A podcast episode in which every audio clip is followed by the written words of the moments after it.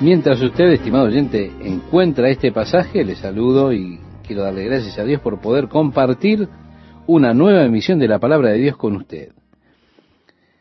Estamos dirigiéndonos ya a las etapas finales del deterioro de esta nación, es decir, los momentos antes de su destrucción. Ahora el rey es Acaz. Y dice en nuestro pasaje de 20 años era Acaz cuando comenzó a reinar. Él fue una persona extremadamente malvada.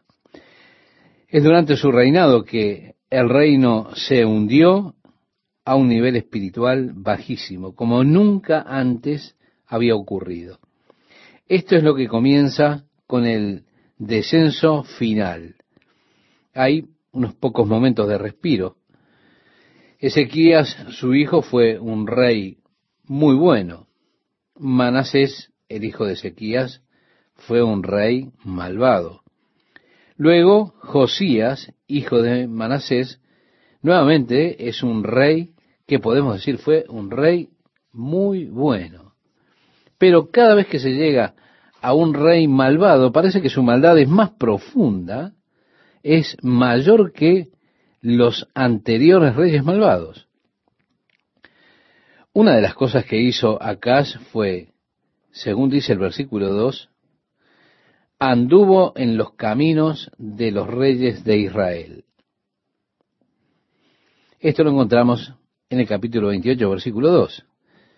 Es decir, él estableció la adoración a Baal y esto causó que ellos pasaran a sus hijos a través del fuego calentaban el hierro de esas imágenes de piedra de Baal hasta que ellas estaban al rojo vivo y luego que estas pequeñas imágenes de Baal que tenían esos brazos extendidos con los dedos hacia arriba estaban al rojo, así entonces podían sujetar a los bebés allí y los ponían en esos brazos.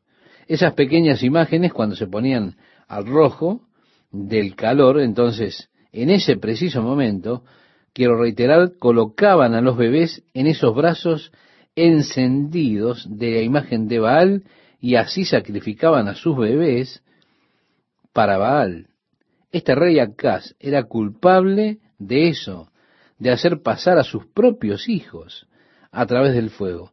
Él se involucró en esas prácticas paganas, en ese sistema religioso, olvidándose de la adoración al Dios vivo y verdadero y yendo tras la adoración que era común a las naciones que Dios había ordenado exterminar.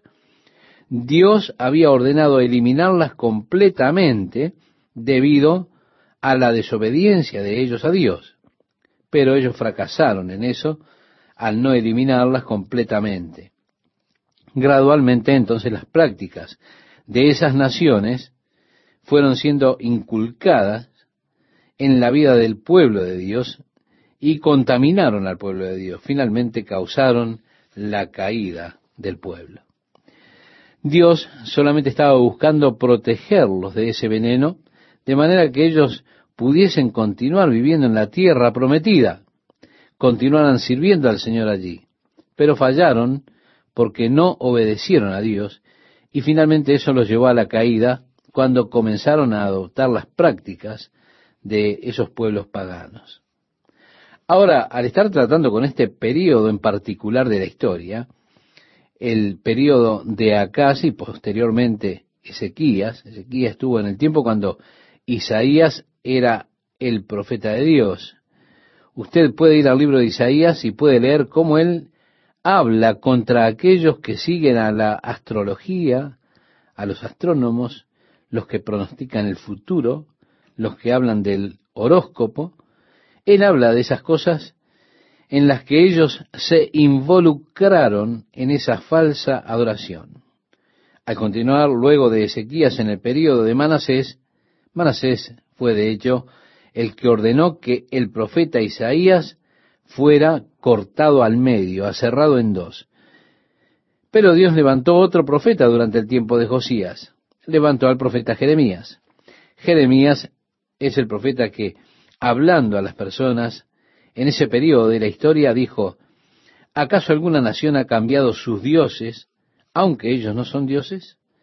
En otras palabras, aquellas personas que adoraban a dioses falsos no se apartaban de esos dioses falsos.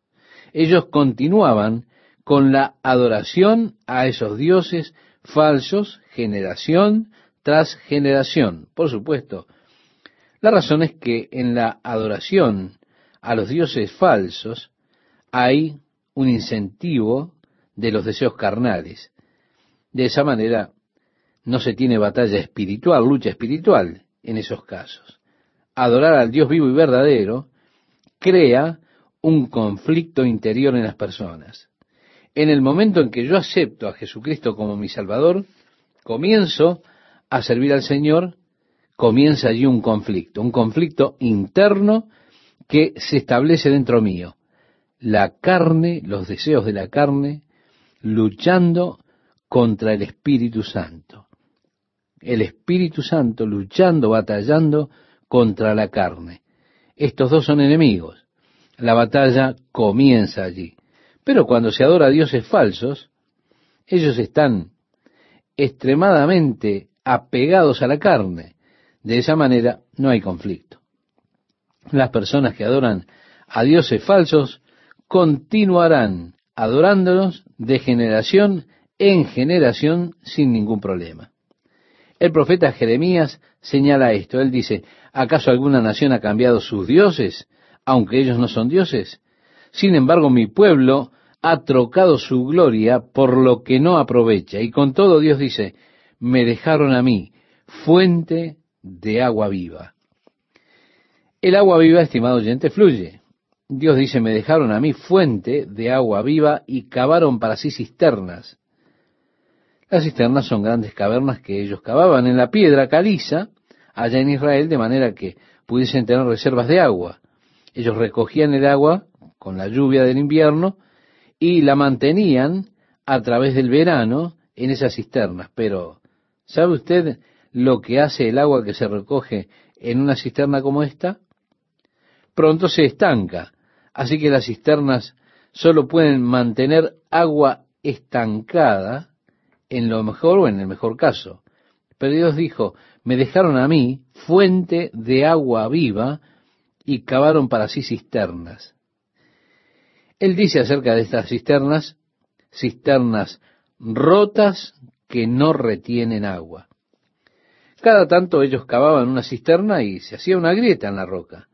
Usted construye todo, ora para que llueva, está todo allí pronto, tiene todos los canales construidos y usted dirige entonces toda la lluvia hacia esa cisterna que colocó en aquel lugar. Así que usted va a la mañana siguiente para sacar un balde de agua, pero resulta que allí no hay agua. ¿Por qué? Porque de repente usted descubre, luego de tres años de estar picando la roca y cavando la cisterna, que hay una grieta en algún lado y el agua no pudo ser retenida. Así que usted utiliza eso para una tumba. Dios se queja contra estas personas y les dice, me dejaron a mí. Acaz se apartó de Dios. Se apartó siguiendo las prácticas de los pueblos paganos. Vea usted, al seguir esas prácticas, al involucrarse en esas terribles y abominables prácticas, fue por eso que Dios trajo su juicio sobre esas naciones. Ahora, su propio pueblo está haciendo esas mismas cosas. La razón por la que Dios les ordenó que los exterminaran era para que ellos no contaminaran a su pueblo con esas prácticas. Pero la desobediencia del pueblo de Dios los llevó a ser contaminados, lo cual finalmente los lleva a la destrucción. Y así Acaz, un rey extremadamente malvado y debido a su maldad, tuvo un rápido deterioro en la fortaleza de su reino. En el versículo 5 del capítulo 28 nosotros leemos, por lo cual Jehová su Dios lo entregó en manos del rey de los sirios, los cuales lo derrotaron y le tomaron un gran número de prisioneros que llevaron a Damasco. Fue también entregado en manos del rey de Israel, el cual lo batió con gran mortandad. Es decir, cuando hablamos del reino de Israel, hablamos del reino del norte. Y ciento veinte mil de sus hombres fueron asesinados en un día de batalla. En el versículo 6 dice, porque Peca, hijo de Remalías, mató en Judá en un día ciento veinte mil hombres valientes, por cuanto habían dejado a Jehová, el Dios de sus padres. También los hijos de Israel tomaron cautivos de sus hermanos doscientos mil mujeres, muchachos y muchachas. Pero cuando ellos trajeron estos cautivos a Israel, algunos de los hombres ancianos de Israel dijeron, ustedes no pueden hacer esto. Ellos son nuestros hermanos aún y ustedes no pueden traer a los de Judá como esclavos. Ellos estaban dispuestos a hacerlos esclavos y algunos de los hombres ancianos, allí en el reino del norte, en Israel, hablaron contra eso. Así que ellos los llevaron de regreso a esas personas que habían traído en este cautiverio particular. En el versículo 16 leemos, en aquel tiempo envió a pedir al rey Acaz a los reyes de Asiria que le ayudasen. ¿Por qué? Porque los filisteos se habían movido para ir contra ellos y habían tomado varias de las ciudades. Los edomitas se movieron contra él y tomaron varias ciudades de la parte sur. Los filisteos estaban tomando ciudades de la parte occidental. Los israelitas estaban tomando ciudades de la parte norte. Él había sido eliminado por todos lados. Así que envió por el rey de Asiria para que viniera y lo ayudara en su aflicción. Y en lugar de ayudarlo, él tomó su dinero y no hizo nada para ayudarlo en su problema. El verso 19 dice, porque Jehová había humillado a Judá por causa de acá, rey de Israel, por cuanto él había actuado desenfrenadamente en Judá y había prevaricado gravemente contra Jehová. También vino contra él Tiglat Pileser, rey de los asirios, quien lo redujo a estrechez y no lo fortaleció. Además el rey Acaz, en el tiempo que aquel le apuraba, añadió mayor pecado contra Jehová, porque ofreció sacrificios a los dioses de Damasco que le habían derrotado y dijo, pues que los dioses de los reyes de Siria les ayudan, yo también ofreceré sacrificios a ellos para que me ayuden. Bien que fueron estos su ruina y la de todo Israel. Y así esa es la razón, por supuesto, para sus problemas. Él se olvidó de Dios y esto está claramente declarado.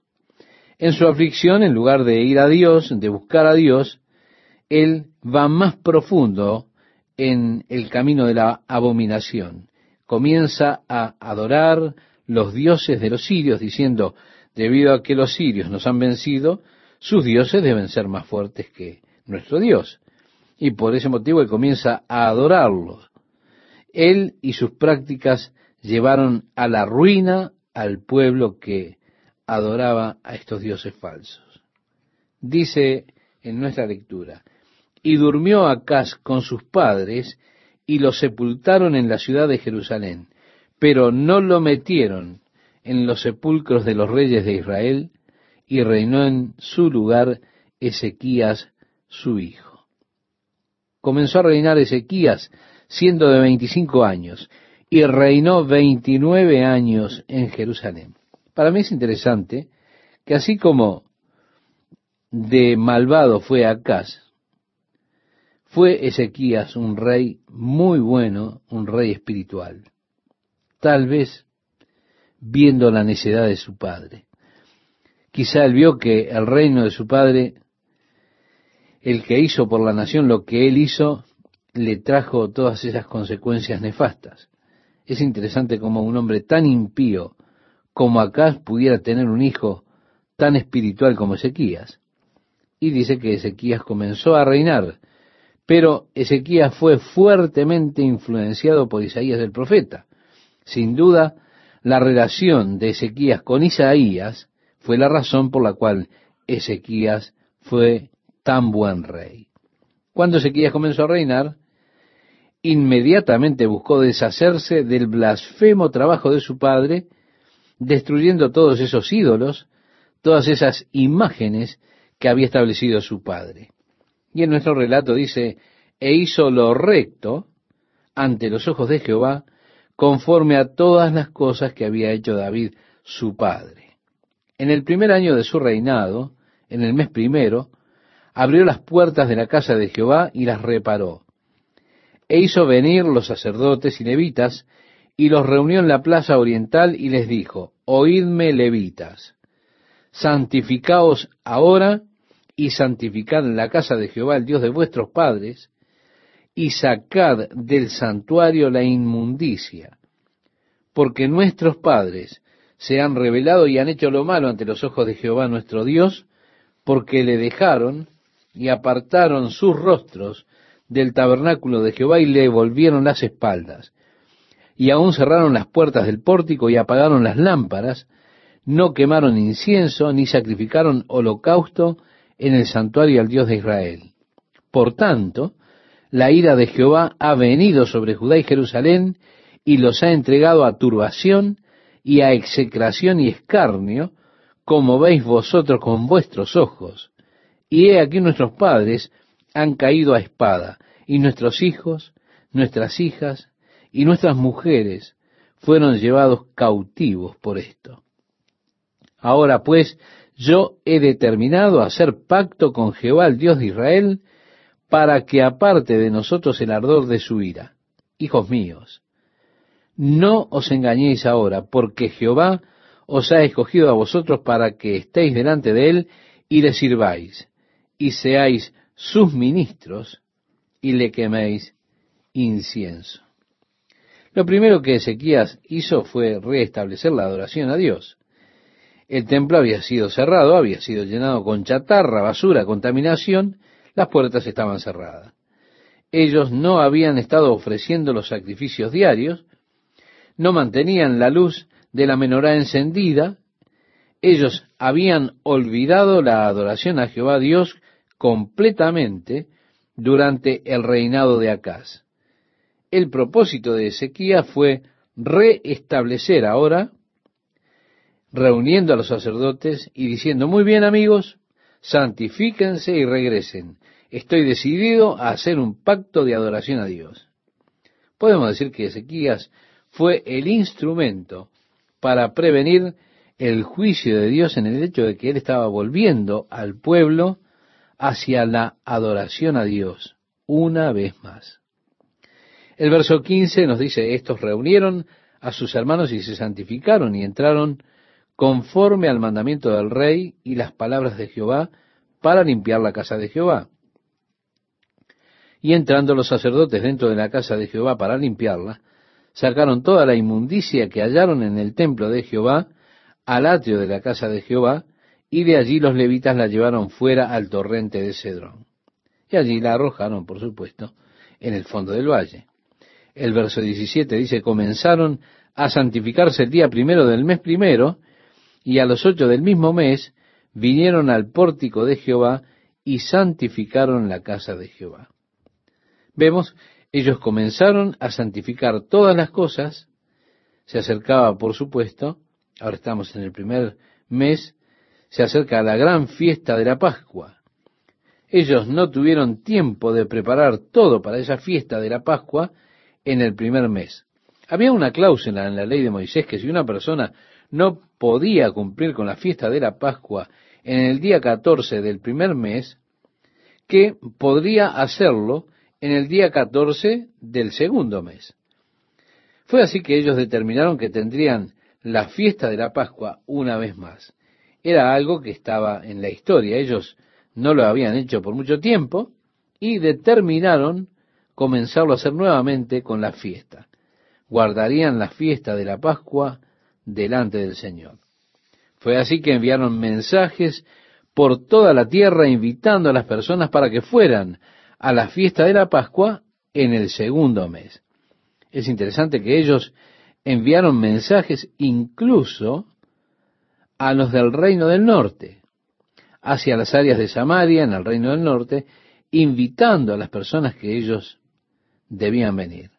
Así que hubo una gran fiesta de Pascua. Ellos restauraron la adoración en el templo. Así tenemos la hermosa imagen realmente de la adoración a Dios reestableciéndose en el templo. Qué hermoso. Termina con este versículo 28 diciendo algo realmente notable. Y toda la multitud adoraba. Amigas, amigos, ¿qué tal? ¿Cómo están?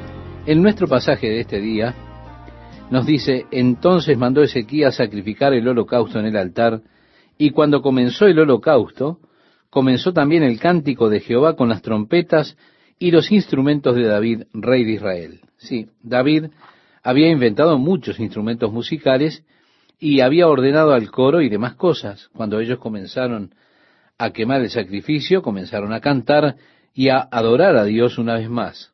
Y así tenemos esta hermosa imagen realmente de la adoración a Dios restableciéndose ahora en el templo. Y toda la multitud adoraba y los cantores cantaban y los trompeteros sonaban las trompetas. Todo esto duró hasta consumirse el holocausto. La ofrenda quemada, si usted recuerda, era la ofrenda de consagración. Ellos ofrecían una ofrenda por el pecado porque habían pecado contra Dios. Luego la ofrenda quemada, que él dice yo he hecho un pacto para servir al Señor. De esto se trataba la ofrenda quemada. La ofrenda quemada era una ofrenda de consagración. La consagración de mi vida para servir a Dios. Y así la Biblia dice, así que hermanos, os ruego por las misericordias de Dios, que presentéis vuestros cuerpos en sacrificio vivo, no como un sacrificio de pecado, sino un sacrificio de ofrenda quemada, podríamos decir. Continúa el apóstol Pablo diciéndole a los romanos en el capítulo 12, versículo 1 de su carta, un sacrificio santo, agradable a Dios. En otras palabras, Aquí, Dios, está mi cuerpo. Yo sacrifico mi cuerpo entero a ti. O sea, estoy consagrándote mi vida, mi cuerpo para servirte a ti. De eso se trataba, estimado oyente, la ofrenda quemada, era una ofrenda de consagración. En el versículo 30 leemos, entonces el rey Ezequías y los príncipes dijeron a los levitas que alabasen a Jehová con las palabras de David y de Asaf vidente. Así que ellos comenzaron a cantar las canciones. Y ellos alabaron con gran alegría, dice el relato bíblico, y se inclinaron y adoraron. Y respondiendo Ezequías dijo, Vosotros os habéis consagrado ahora a Jehová. Acercaos, pues, y presentad sacrificios y alabanzas en la casa de Jehová. Y la multitud presentó sacrificios y alabanzas. Y todos los generosos de corazón trajeron holocaustos. A veces tenemos un concepto erróneo de que nosotros podemos dictar justicia, y eso es imposible. La adoración a Dios siempre debe brotar de un corazón libre. Usted no debe forzar a las personas a adorar a Dios.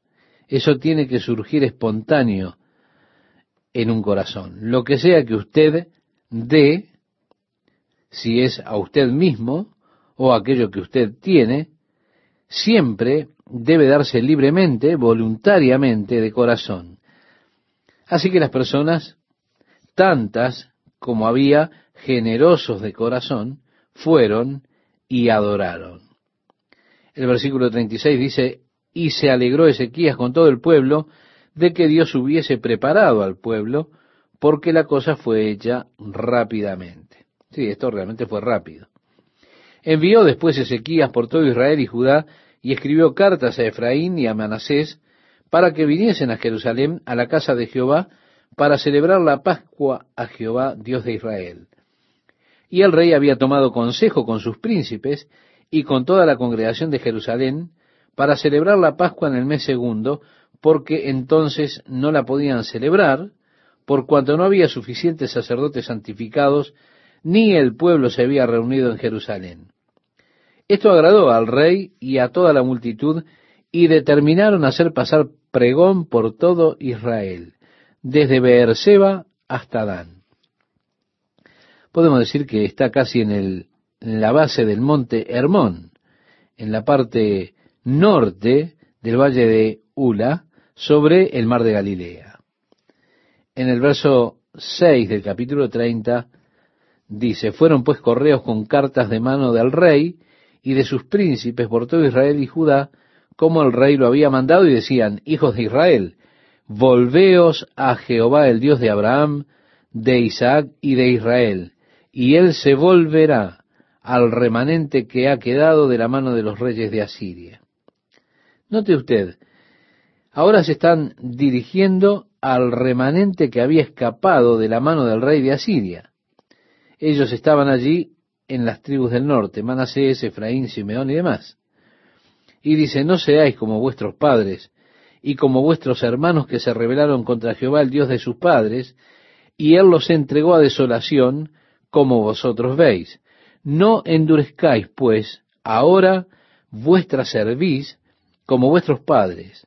Someteos a Jehová y venid a su santuario, el cual él ha santificado para siempre, y servid a Jehová vuestro Dios, y el ardor de su ira se apartará de vosotros porque si os volviereis a Jehová, vuestros hermanos y vuestros hijos hallarán misericordia delante de los que los tienen cautivos, y volverán a esta tierra, porque Jehová vuestro Dios es clemente y misericordioso, y no apartará de vosotros su rostro, si vosotros os volviereis a él.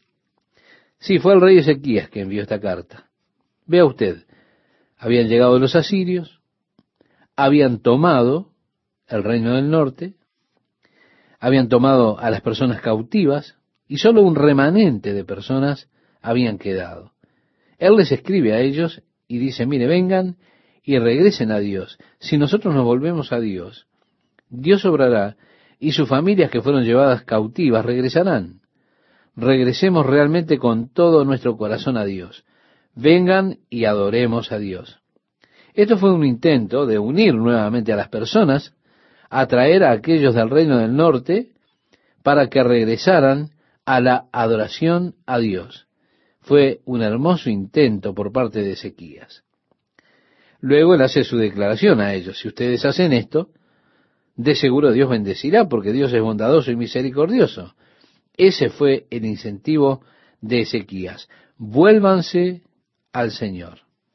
No obstante, las personas en el reino del norte solo se burlaron de los mensajeros que llegaron, denigraron el mensaje. Sin embargo, muchos de ellos regresaron para celebrar la Pascua y una gran multitud se reunió en Jerusalén. Sin dudas, este sería un evento trascendente. Aquí la adoración a Dios había sido dejada de lado por mucho tiempo y ahora tienen un gran día de celebración, el día de la Pascua. Y ellos se reunieron y la multitud se reunió en Jerusalén para la Pascua. Incluso para reunirse para la Pascua era necesario pasar antes por un rito de purificación. Lo que usted debía hacer era afeitarse la cabeza, luego ir al templo cada día, pasar por ciertos baños y demás para ser santificados, para limpiarse a usted mismo realmente de la profanación del mundo gentil. Esto especialmente era así para aquellos que habían estado viviendo en naciones gentiles y ahora habían regresado a Jerusalén para los días de fiesta. Entonces necesitaban limpiarse de toda la polución de los gentiles. Por eso ellos tenían que pasar por este rito de purificación. Recuerde usted cuando el apóstol Pablo volvió a Jerusalén, llegaban los días de fiesta, Pablo quería participar en la fiesta de Jerusalén mientras estaba allí, así que él comenzó con esos ritos de purificación y comenzó a apadrinar un par de jóvenes hombres en los ritos de purificación, porque usted no podía trabajar durante ese periodo, así que usted necesitaba a alguien que lo apadrinara. Jacob dijo, Pablo, yo he escuchado que tú has estado agitando a los judíos en las ciudades gentiles y que no has sido un buen judío y has caído en las prácticas de los gentiles y demás.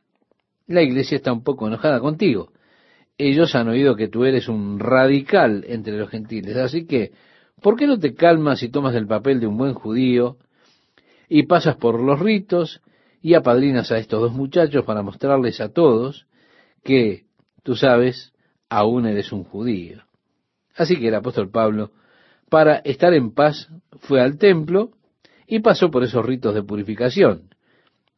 Pero allí habían algunos judíos de Asia que también estaban siendo purificados y vieron a Pablo y dijeron, este es el hombre que ha creado todos esos problemas allá en Asia.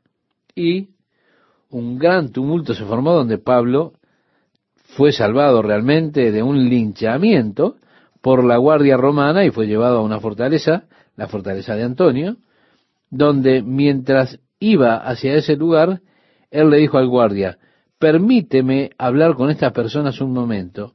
Y el guardia dijo, bien. Pablo comenzó a predicarles a estas personas. Agitaba sus brazos. Y decía, tranquilos, amigos. Ellos estaban allí fuera gritando, mátenlo, desháganse de él. Y él dijo, permítame hablar con ustedes, amigos, cálmense un momento. Y todos hicieron silencio. Y Pablo comenzó a decirles, miren, yo sé cómo se sienten. Yo sé en qué lugar están ustedes. Yo era uno de ellos. De hecho, yo perseguía a la iglesia. Pensaba que estaba haciendo servicio a Dios, así como ustedes piensan hoy. Yo sé en qué lugar están ustedes. Sé exactamente cómo se sienten. De hecho, fue cuando yo estaba en camino a Damasco que fui encontrado por Jesucristo. Y él me dijo, ¿por qué me persigues? Yo dije, ¿quién eres tú, Señor? ¿Debo servirte? Y él dijo, yo soy Jesús a quien tú persigues. Pablo dijo, y él me habló y me dijo que me enviaría a los gentiles. Cuando él dijo la palabra gentiles, las cosas se libraron. Las personas comenzaron a rasgar sus vestiduras, a lanzarlas por el aire, comenzaron a gritar y demás. Él estaba hablándoles a las personas en hebreo para que el capitán romano no pudiera entender. Él, por supuesto, conocía el latín, pero no sabía lo que Pablo había dicho. La multitud comenzó a precipitarse sobre él y él dijo, llévenlo adentro rápido. Así fue que llevaron a Pablo dentro de la fortaleza y él dijo, averigüen lo que él les dijo a esas personas, azótenlo, hagan que él les diga. Y allí se creó un gran tumulto del lado de afuera. El apóstol Pablo estaba pasando por este mismo rito de la purificación en esa oportunidad. Ahora bien, las personas habían venido, pero aquí ellos estaban demorando y el tiempo para la ceremonia había llegado y, bueno, ellos llegaron. No tuvieron el tiempo suficiente para pasar por todos los ritos de purificación, de santificación. Por eso Ezequías dijo, Señor, ten misericordia de esta pobre gente. Ellos han venido de tan lejos hasta aquí para adorarte. Permite que ellos vengan sin los ritos. Permite pasar por alto todos los rituales y solo recíbelos, Señor. Y el Señor habló y dijo que Él los recibiría sin los rituales para que ellos fueran a presenciar la Pascua. Así que fue un momento decisivo nuevamente para aquellas personas y regresaron ellos mismos a Dios. El verso 18 nos dice, más Ezequías oró por ellos diciendo, Jehová, que es bueno, sea propicio a todo aquel que ha preparado su corazón para buscar a Dios. Oh, estimado oyente, a mí me gusta esto. Todo aquel que ha preparado su corazón para buscar a Dios, a Jehová, el Dios de sus padres, aunque no esté purificado según los ritos de purificación del santuario. Y oyó Jehová a Ezequías y sanó al pueblo. Así los hijos de Israel que estaban en Jerusalén celebraron la fiesta solemne de los panes sin levaduras por siete días con grande gozo. Fue tan grande la celebración que ellos decidieron continuar durante siete días. Continuaron siete días alabando al Señor. Y habló Ezequías al corazón de todos los levitas que tenían buena inteligencia en el servicio de Jehová, y comieron de lo sacrificado en la fiesta solemne por siete días, ofreciendo sacrificios de paz y dando gracias a Jehová, el Dios de sus padres. Y luego determinaron seguir durante siete días más. Hubo entonces gran regocijo en Jerusalén, porque desde los días de Salomón, hijo de David, rey de Israel, no había habido cosa semejante en Jerusalén.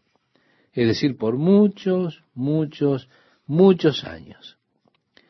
Continúa el relato diciéndonos después los sacerdotes y levitas puestos en pie, bendijeron al pueblo y la voz de ellos fue oída y su oración llegó a la habitación de su santuario, al cielo.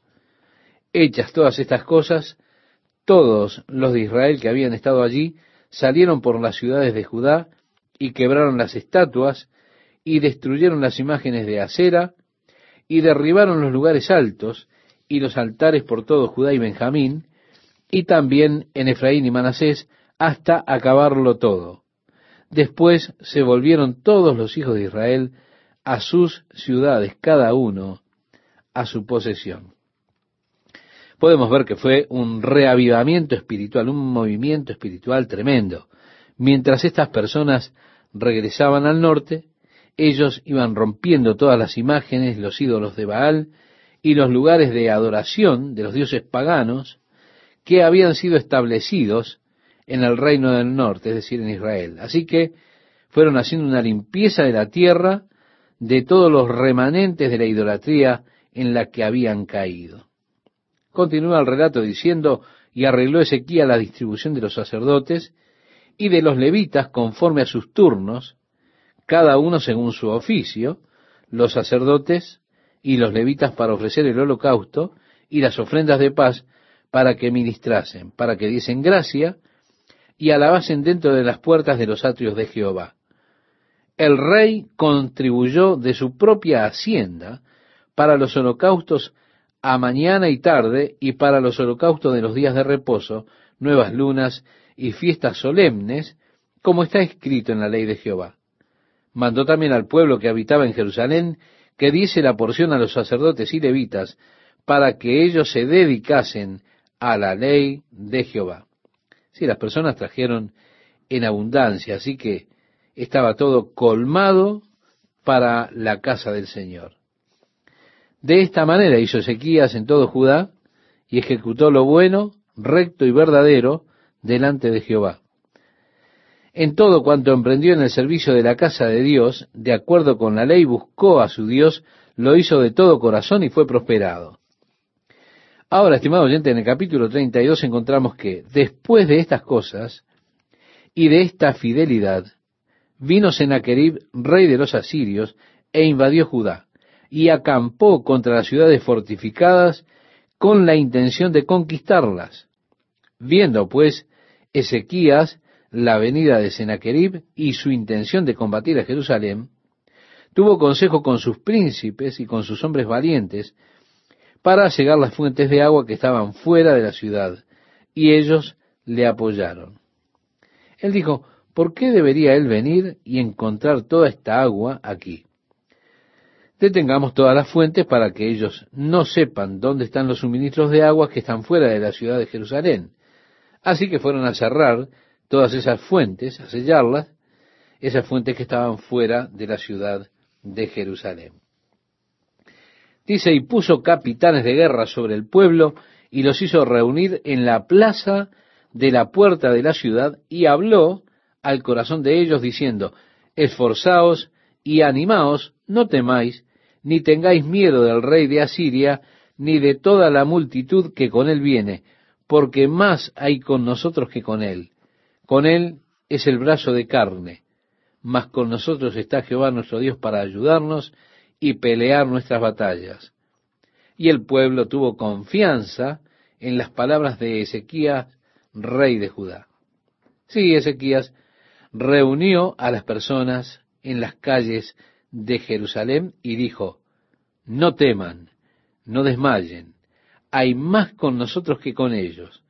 Pero con el ejército sirio había al menos ciento ochenta y cinco mil soldados para pelear.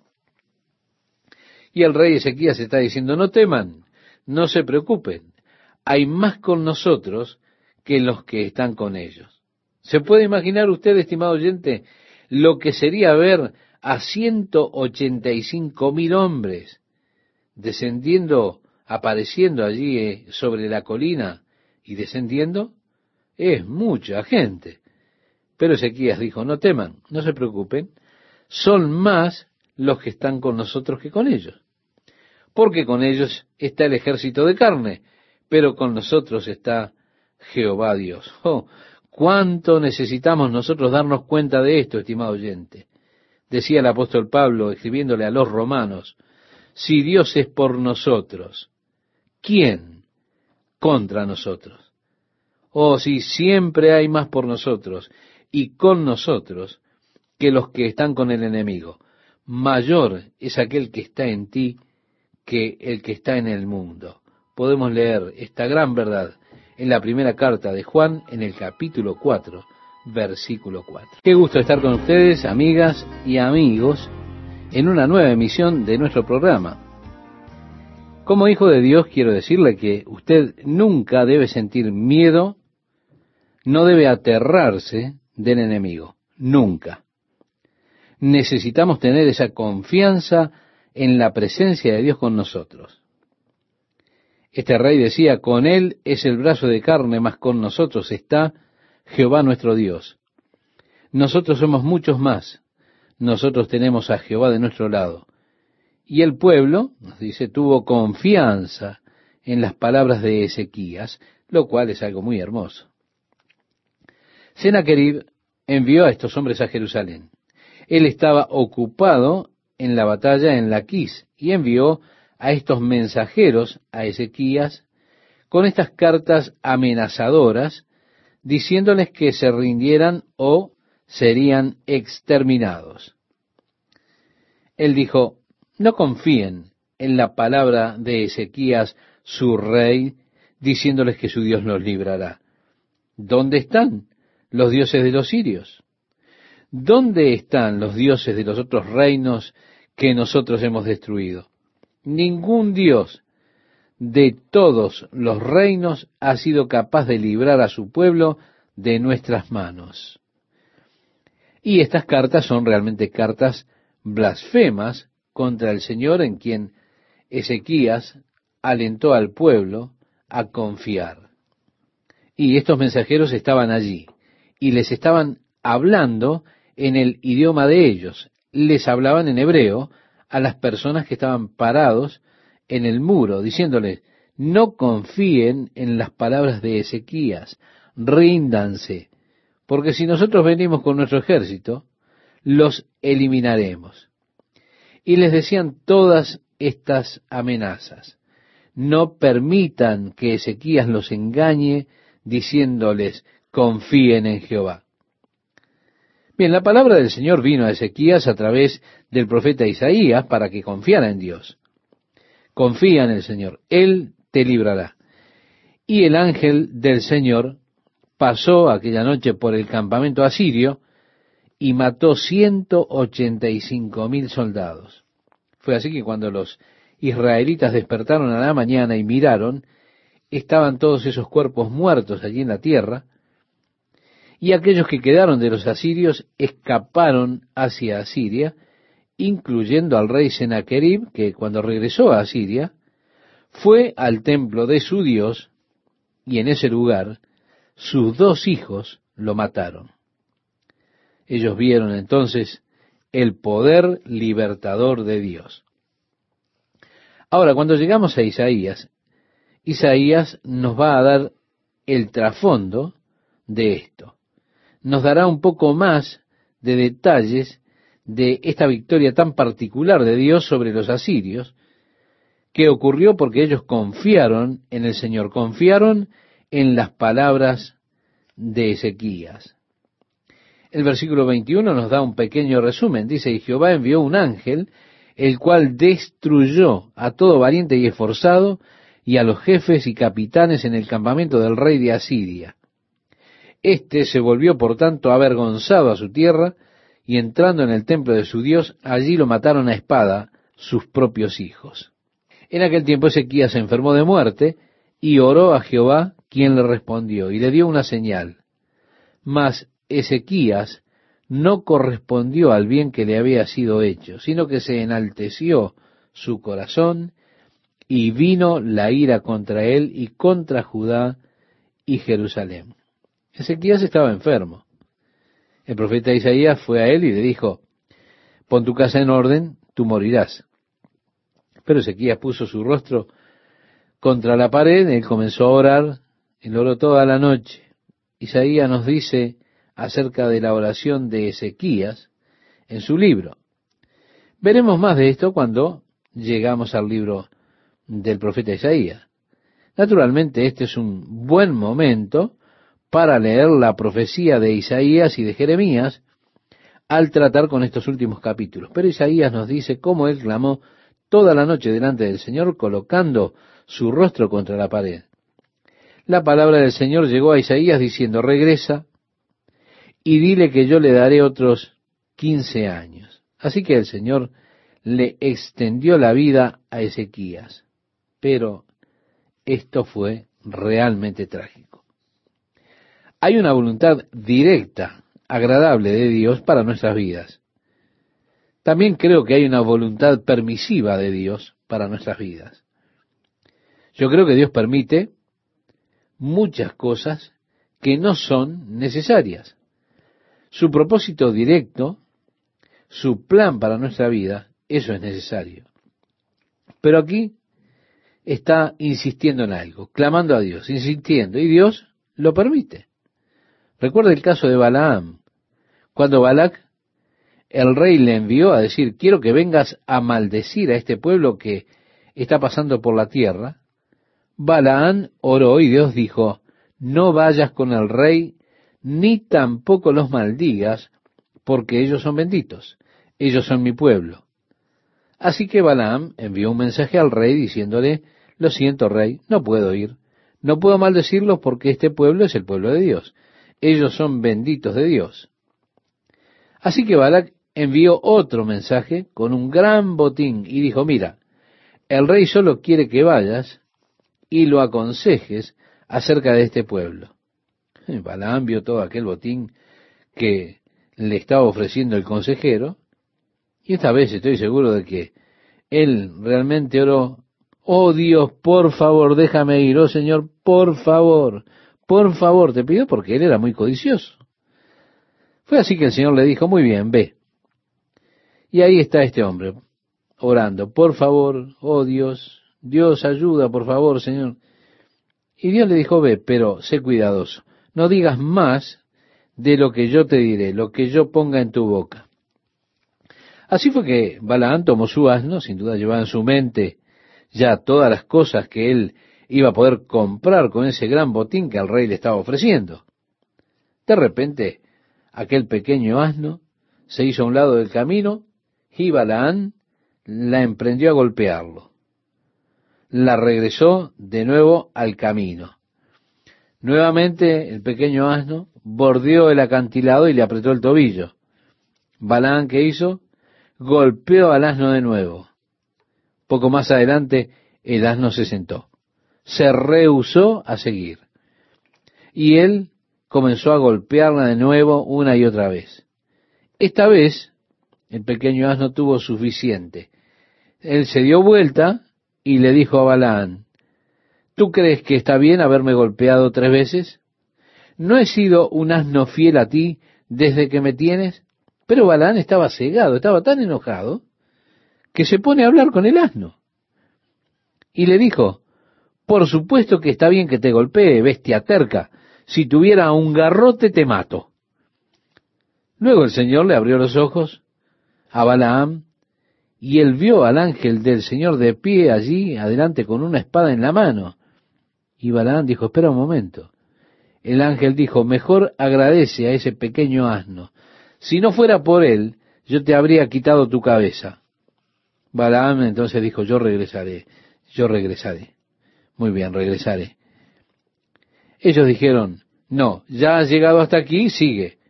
Pero de seguro Dios había declarado su voluntad directa. No vayas, mantente fuera de esto. Pero la avaricia hizo que él insistiera en ir y bueno, Dios le permitió. En nuestro caso aquí tenemos a Ezequías. Nosotros hablamos acerca de la oración y la oración cambiando a Dios. Y en un sentido le adjudicó, le permitió que la vida de Ezequías se extendiera por un periodo de tiempo. Claro, eso fue trágico, porque durante ese tiempo que Dios le extendió, este rey que había sido tan bueno y había hecho tanto bien al pueblo de Dios, ahora comenzó a llenarse de orgullo. Los últimos años de su vida fueron diferentes, fueron malos. Él ya no era aquel siervo humilde de Dios. Debido a que Dios había comenzado a prosperar el reino, luego de que Sennacherib fuera eliminado, amigo, todos los reyes comenzaron a enviarle regalos, presentes. ¿Por qué? Los asirios habían estado destruyendo a todos los demás. Y ahora, esta terrible amenaza de Asiria es simplemente reducida, habiendo sido derrotados por el Señor allí delante de Ezequías. Entonces todos los reyes enviaban muchos regalos y él se volvió de repente un hombre muy rico. Y comienza entonces a sentirse orgulloso por su riqueza y pone su mirada en eso. Y fue trágico porque fue durante ese periodo de tiempo también que le nació su hijo Manasés. Y ese hijo fue uno de los reyes más perversos, malvados de todo Israel. Así que hubiera sido mejor para él y para la nación que hubiera muerto. Pero él se puso a orar, a insistir delante de Dios, a clamar que lo sanara. Si realmente usted puede cambiar la mente de Dios, claro que sí, puede cambiarla por medio de sus oraciones, pero siempre será para su propio mal. Sí, usted puede insistir, Señor, que se haga mi voluntad, Dios. Y la voluntad de Dios, en un gesto amable, permite que se haga la voluntad de usted. Pero créame, eso será lo peor que pueda pasarle a usted. Es mejor que sus oraciones sean como Jesucristo hizo en el jardín de Getsemaní. No mi voluntad, sino la tuya sea hecha. Porque usted no sabe qué es lo mejor para usted. Dios sí lo sabe. Usted no sabe ni siquiera qué es lo mejor para sus amigos. Muchas veces esas cosas por las cuales clamamos a Dios, insistiendo, ayunando y orando para que Dios haga alguna cosa en particular, puede ser lo peor que le pueda suceder a usted. Y lo peor que Dios pueda hacer por usted será en respuesta a esa oración, a ese tipo de oración en particular. Así que yo no estoy de acuerdo con aquellos que dicen que la oración, esa oración que decimos su voluntad sea hecha, sea eludir una responsabilidad espiritual. Porque si fuera realmente así, entonces tendríamos que Jesús fue culpable de eludir esa responsabilidad espiritual, porque él oró, no mi voluntad, sino sea hecha tu voluntad. Ezequías oró toda la noche y Dios dijo, bueno, te daré quince años más. Pero ya nunca Ezequías fue el mismo. Luego de esa gran victoria de Dios sobre los asirios, luego de toda la riqueza que tuvo, su corazón se llenó de orgullo. Y dice el versículo 27, tuvo Ezequías riqueza y gloria, muchas en gran manera, y adquirió tesoros de plata y oro, piedras preciosas, perfumes, escudos y toda clase de joyas deseables. Asimismo hizo depósitos para las rentas del grano, del vino y del aceite, establos para toda clase de bestias y apriscos para los ganados. Adquirió también ciudades y hatos de ovejas y de vacas en gran abundancia, porque Dios le había dado muchas riquezas. Este Ezequías cubrió los manantiales de Gión, la de arriba, y condujo el agua hacia el occidente de la ciudad de David, y fue prosperado Ezequías en todo lo que hizo. Mientras él estaba esperando esta invasión de Sennacherib, ellos tomaron los manantiales de Gión, hicieron ese túnel de 518 metros a través de la roca sólida. Algunos hombres comenzaron en el estanque de Siloé y otros comenzaron en el manantial de Gión, cavando por medio de esta roca sólida. Eso era toda una hazaña de ingeniería para aquellos días, porque ellos no tenían los equipos modernos de nuestros días. Estos hombres perforando la roca o perforando, eh, no podían hacer otra cosa que picar con martillos esa roca sólida a través de esa distancia de 518 metros para atraer el manantial de Gión por medio de los muros de la ciudad, preparándose para ese bloqueo. Así que ellos necesitaban suministro de agua, de agua fresca allí en la ciudad de Jerusalén. De ahí esta tremenda obra de ingeniería, especialmente para aquellos días, ese túnel de 518 metros. Mire, nosotros hemos pasado por ese túnel varias veces y es muy interesante. Cuando usted llega al medio, hay algunas líneas que van en zigzag. ¿Por qué? Porque ellos podían escuchar los golpes de los otros hombres que venían en sentido contrario y, y así intentaban encontrarlos. Y usted puede ver dónde ellos ajustaban y finalmente dónde fue que se juntaron. Debe haber sido muy difícil haber cavado allí.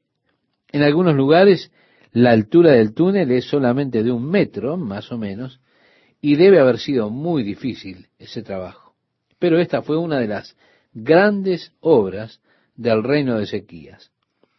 Cuando él se recuperó de su enfermedad, el rey de Babilonia escuchó de su recuperación y así que envió emisarios para darle sus felicitaciones por haberse restablecido, por haberse levantado de su lecho de muerte. ¿Qué hizo Ezequías le mostró todos sus tesoros. Esto fue sin duda nuevamente algo que fue movido por el orgullo. Sí, él se volvió orgulloso. Toda la riqueza que él tenía la mostró. Así que él estaba luciendo todo su tesoro a estos emisarios de Babilonia. El profeta de Dios fue a él y le dijo, ¿quiénes son estos hombres que están aquí?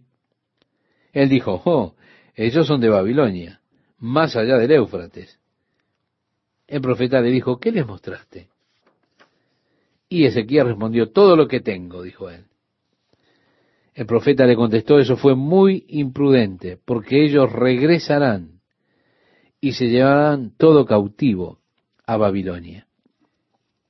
Sí, la predicción del cautiverio a Babilonia en el tiempo de Ezequías fue esa. No se cumplió hasta varios años después, pero allí estaba Ezequías. Hubiera sido que estuviera mejor muerto, pero algunas personas creen que saben más que Dios y oran ese tipo de oraciones. En el verso 1 del capítulo 33 tenemos de 12 años era Manasés cuando comenzó a reinar y 55 años reinó en Jerusalén. Uno de los reinados más largos fue el reinado de Manasés, el más largo de todos.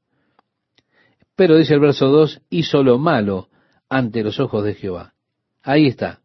Ezequías había restaurado el templo, restableció la adoración, las cosas estaban bien.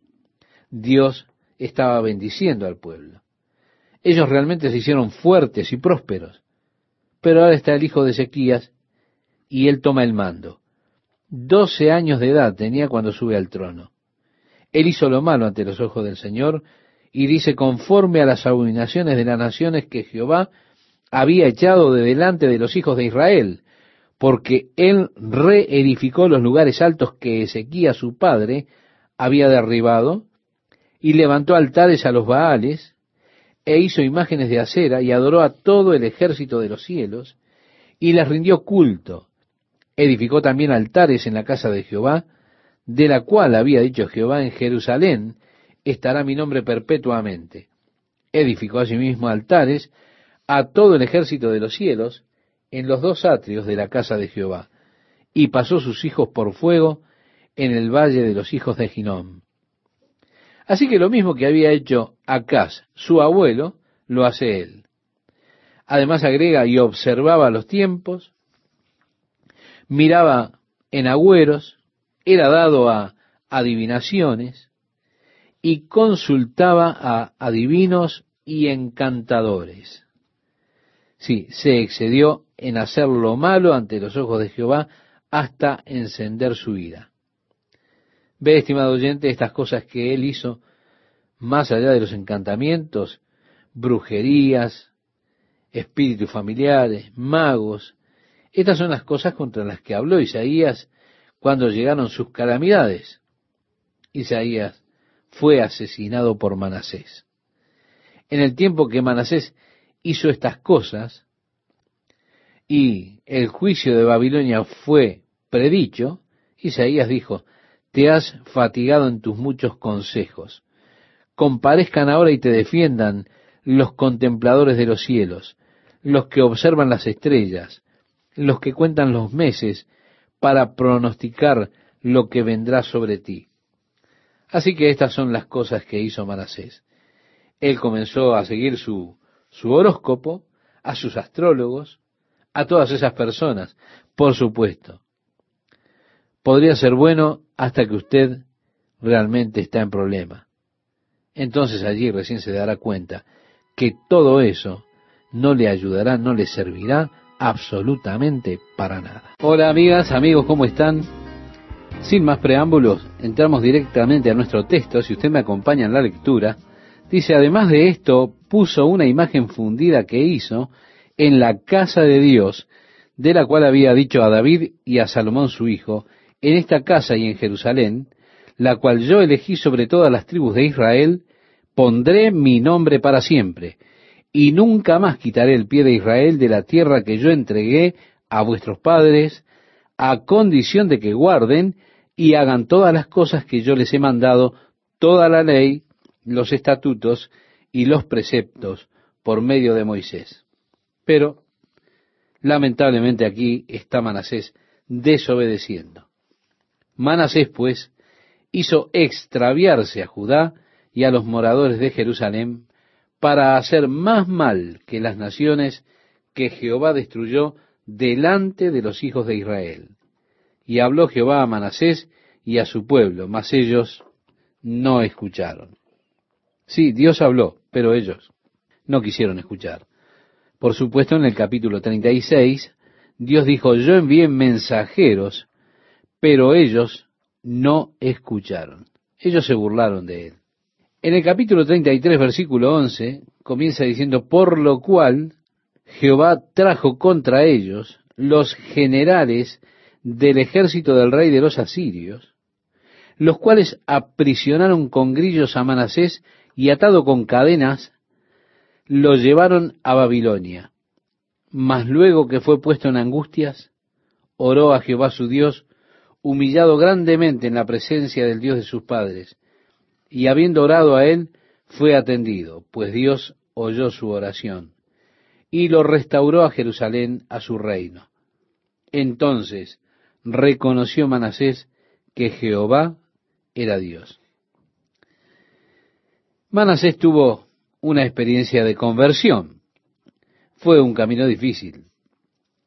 Él fue llevado cautivo por el rey de Asiria, que lo arrastró por las espinas, le dio o le hizo pasar un tiempo muy duro, lo llevó cautivo a Babilonia, y mientras él estaba allí, le comenzó a pedir ayuda a Dios. Por supuesto, nuestro Dios es un Dios tan bueno, tan misericordioso, que escuchó su oración y lo llevó de regreso a Jerusalén. Desde ese momento Manasés fue un hombre cambiado, pero él no fue capaz de deshacerse de la locura de sus años jóvenes él comenzó a implementar reformas espirituales. Dice el verso 15, asimismo quitó los dioses ajenos y el ídolo de la casa de Jehová y todos los altares que había edificado en el monte de la casa de Jehová y en Jerusalén, y los echó fuera de la ciudad. Reparó luego el altar de Jehová y sacrificó sobre él sacrificios de ofrenda de paz y de alabanza, y mandó a Judá que sirviesen a Jehová Dios de Israel pero el pueblo aún sacrificaba en los lugares altos, aunque lo hacía para Jehová su Dios. Podemos decir que tuvo un retorno parcial a Dios. Cuando él muere, su hijo Amón comienza a reinar y nos dice el versículo 21, de 22 años era Amón cuando comenzó a reinar y dos años reinó en Jerusalén. E hizo lo malo ante los ojos de Jehová, como había hecho Manasés su padre, porque ofreció sacrificios y sirvió a todos los ídolos que su padre Manasés había hecho. Bueno, esto significa entonces que Manasés no se había deshecho completamente de esos ídolos. Pero, dice el verso 23, nunca se humilló delante de Jehová como se humilló Manasés su padre. Antes bien aumentó el pecado y conspiraron contra él sus siervos y lo mataron en su casa. Y así fue que su hijo, Josías, comenzó a reinar. Y nos dice en el capítulo 34, versículo 1, de ocho años era Josías cuando comenzó a reinar y treinta y un años reinó en Jerusalén. Bien, Josías sí que estableció reformas. A los ocho años de su reinado, siendo aún muchacho, comenzó a buscar al Dios de David su padre, y a los doce años comenzó a limpiar a Judá y a Jerusalén de los lugares altos, imágenes de acera, esculturas e imágenes fundidas. Tenía ocho años cuando comenzó a reinar. Para cuando tenía dieciséis, él comenzó a buscar a Dios. Cuando tenía veinte años, él comenzó a limpiar la tierra de las imágenes falsas. A los veintiún años, la palabra del Señor vino al profeta Jeremías. Así que tenemos ahora este periodo donde está el profeta Jeremías. Porque en el año 13 del reinado de Josías vino palabra del Señor a este profeta y llamando a Jeremías, Jeremías tenía a esa altura unos 17 años de edad cuando la palabra del Señor vino a él. Esto significa que habría unos cuatro años de diferencia de edad entre el profeta Jeremías y el rey Josías. Josías estableció reformas espirituales entre el pueblo. Aún así, el profeta Jeremías en ese momento pudo ver que las reformas espirituales solo eran reformas superficiales.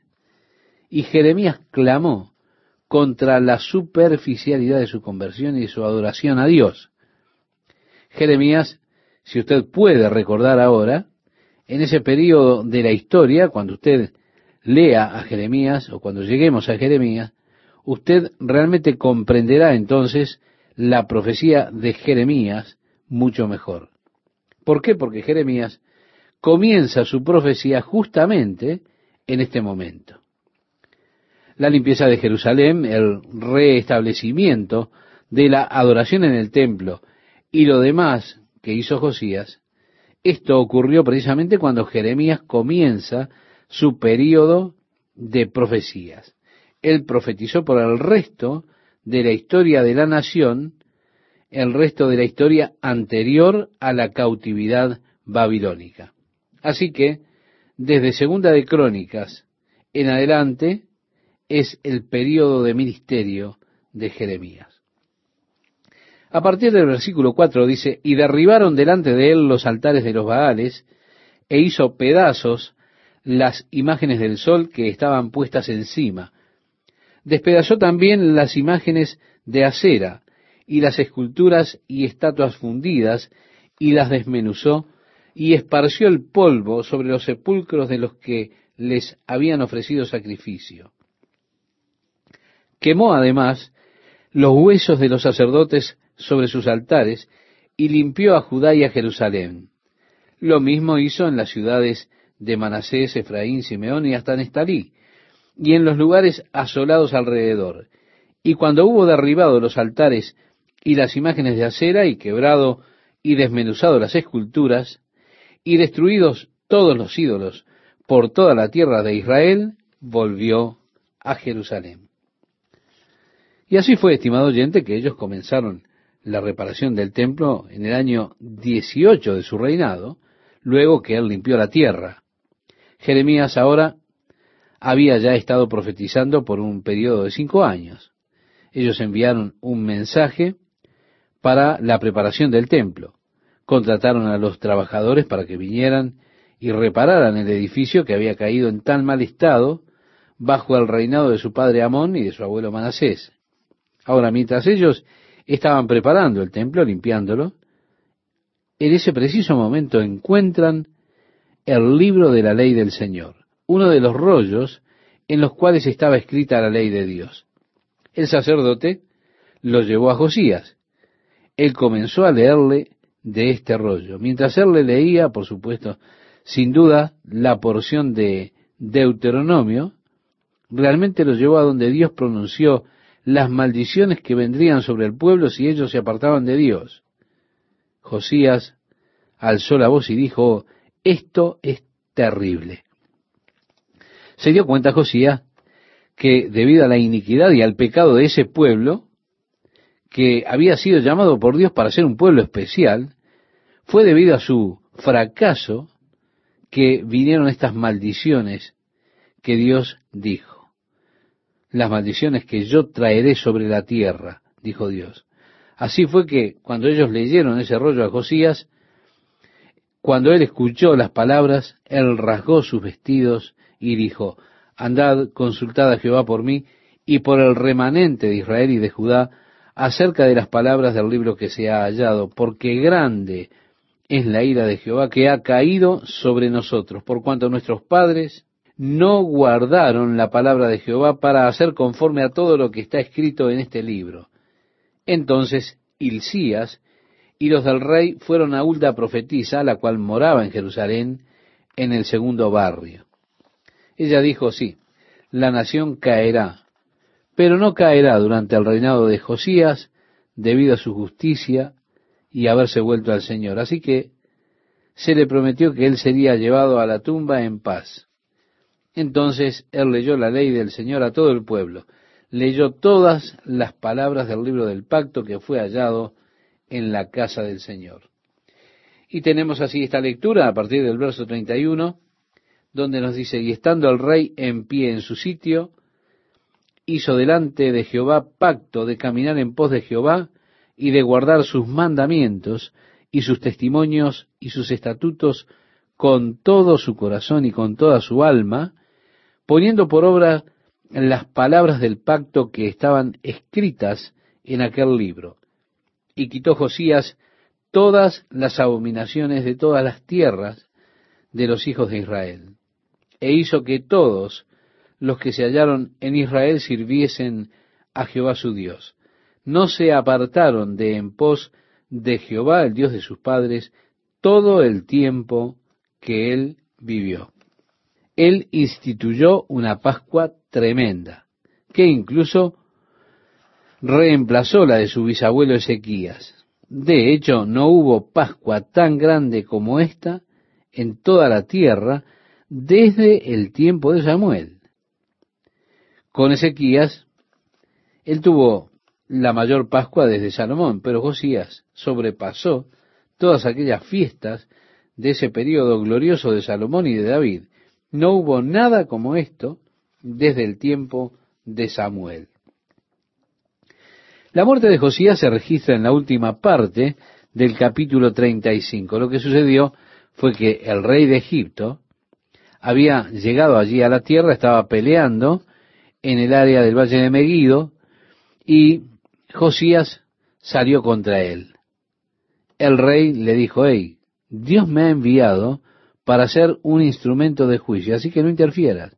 Vuelve y habita en Jerusalén y no intervengas, porque yo no he venido a pelear contigo y no tengo rencor hacia ti, pero he sido enviado por Dios para destruir este lugar.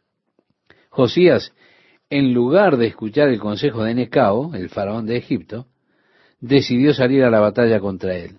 Él se disfrazó y fue a pelear. Uno de los arqueros de Faraón lo alcanzó. Él cambió de carruaje, emprendió el regreso a Jerusalén en otra carroza, pero murió por causa de las heridas que le habían provocado.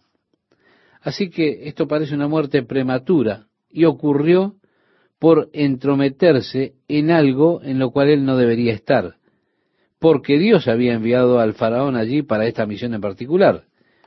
Jerusalén lamentó la muerte de Josías. Jeremías también escribió una lamentación por él. Pero no la lamentación que nosotros tenemos en la Biblia, como el libro de las lamentaciones, aunque hay una referencia a ella, tal vez por Josías, en el libro de las lamentaciones. Cuando muere Josías, Joacás comenzó a reinar. Y dice, de 23 años era Joacás cuando comenzó a reinar y tres meses reinó en Jerusalén. Y el rey de Egipto lo quitó de Jerusalén y condenó la tierra a pagar cien talentos de plata y uno de oro. Y estableció el rey de Egipto a Eliasín, hermano de Joacás, por rey sobre Judá y Jerusalén. Y le mudó el nombre en Joacín. Y a Joacás, su hermano, tomó Necao y lo llevó a Egipto. Cuando comenzó a reinar Joacín era de veinticinco años y reinó once años en Jerusalén, e hizo lo malo ante los ojos de Jehová su Dios. Y subió contra él Nabucodonosor, rey de Babilonia, y lo llevó a Babilonia atado con cadenas. Nabucodonosor puso sobre el trono a un rey vasallo, Joaquín, que tenía solo ocho años, y reinó solo tres meses y diez días, e hizo lo malo ante los ojos del Señor.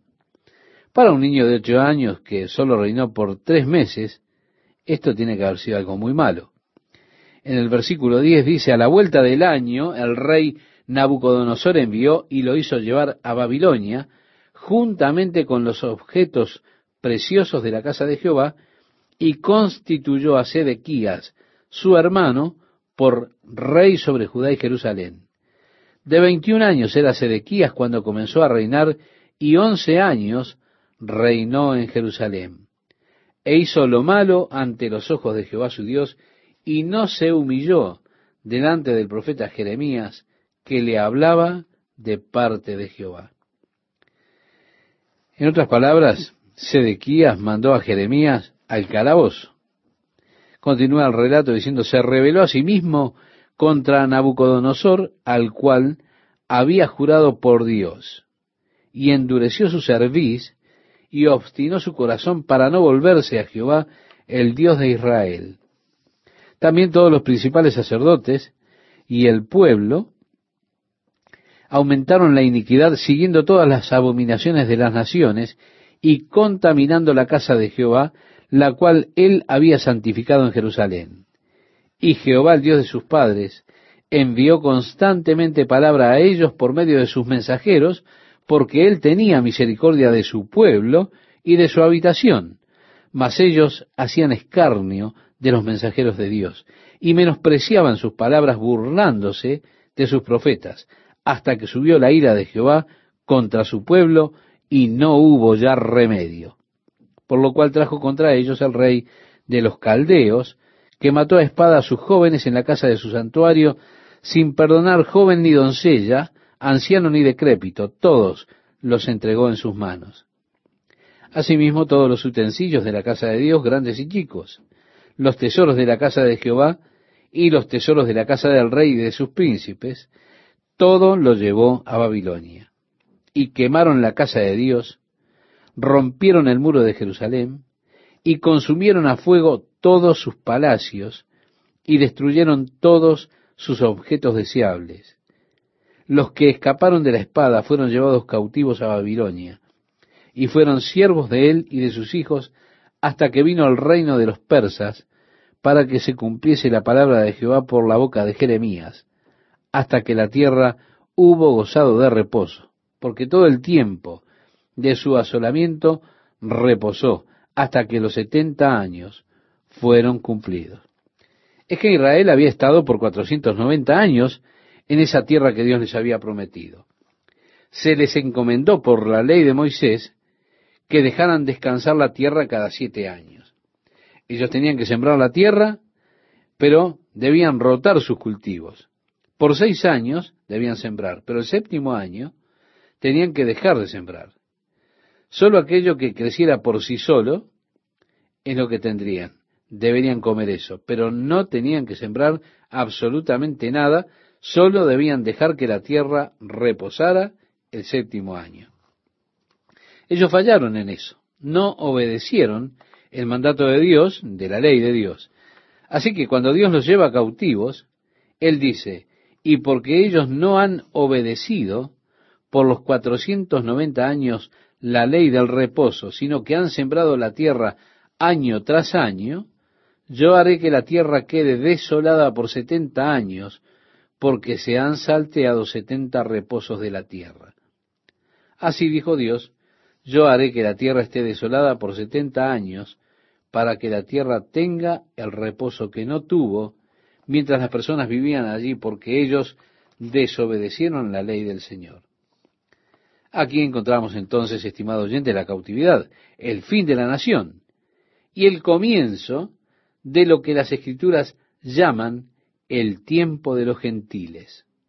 A través del profeta Daniel se le llama así, el tiempo de los gentiles. Desde un punto de vista bíblico, el tiempo del reino gentil comenzó con Babilonia, y el reino babilónico, el cual cambió hacia el reino medo-persa, luego siguió con el reino griego. A este le sucedió el imperio romano. Finalmente ha de culminar en una federación de diez naciones en los últimos días. Es interesante que Dios está declarando primero su amor y debido a su amor él envía a sus profetas, pero ellos no escuchaban. Ellos se burlaban de los profetas. Por consiguiente, el juicio fue sellado por ellos mismos. Dios retiró su mano de protección, Dios retiró su mano de bendición y llegó el juicio de Dios. ¿Cuántas lecciones tenemos allí para aprender nosotros, verdad? Si abandonan al Señor, decía el profeta, serán abandonados por el Señor. Ellos abandonaron a Dios. Entonces fueron abandonados por Dios y fueron llevados cautivos. Donde fuera que ellos adoraran a Dios, donde fuera que sirvieran al Señor, entonces ellos eran fuertes, Dios los hacía fuertes. Dios les daba victoria sobre sus enemigos. Estaban seguros en la tierra, la tierra prosperaba. Pero en cuanto le daban la espalda a Dios, sus enemigos tenían victoria sobre ellos. Ellos eran oprimidos por los enemigos y era un tiempo de debilidad, de declive nacional. Lecciones a las que nosotros necesitamos prestar mucha atención en estos tiempos en los que estamos viviendo. También, habiendo disfrutado de vivir en una nación donde Dios fue colocado por los fundadores en el corazón de la vida nacional, aún así, ellos abandonaron a Dios. También nosotros hemos abandonado a Dios y ya no podemos existir más sin la ayuda de Dios. Nosotros nunca nos atrevemos a pensar en nosotros mismos como independiente de Dios. Nuestra nación está ahora en serios problemas. Nuestros líderes han comenzado a decirnos más y más acerca de lo serio que es ese peligro si es que ya no es demasiado tarde para regresar a Dios con todo nuestro corazón. Los dos últimos versículos de este capítulo son los dos primeros del libro de Esdras. Así que tenemos una conexión definitiva entre Segunda de Crónicas y Esdras. Esdras comienza luego de los setenta años de cautiverio, cuando ellos regresan a la tierra. Sí, el libro de Esdras y el libro de Nehemías cubren este período de reconstrucción del templo luego de estos 70 años de cautiverio en Babilonia.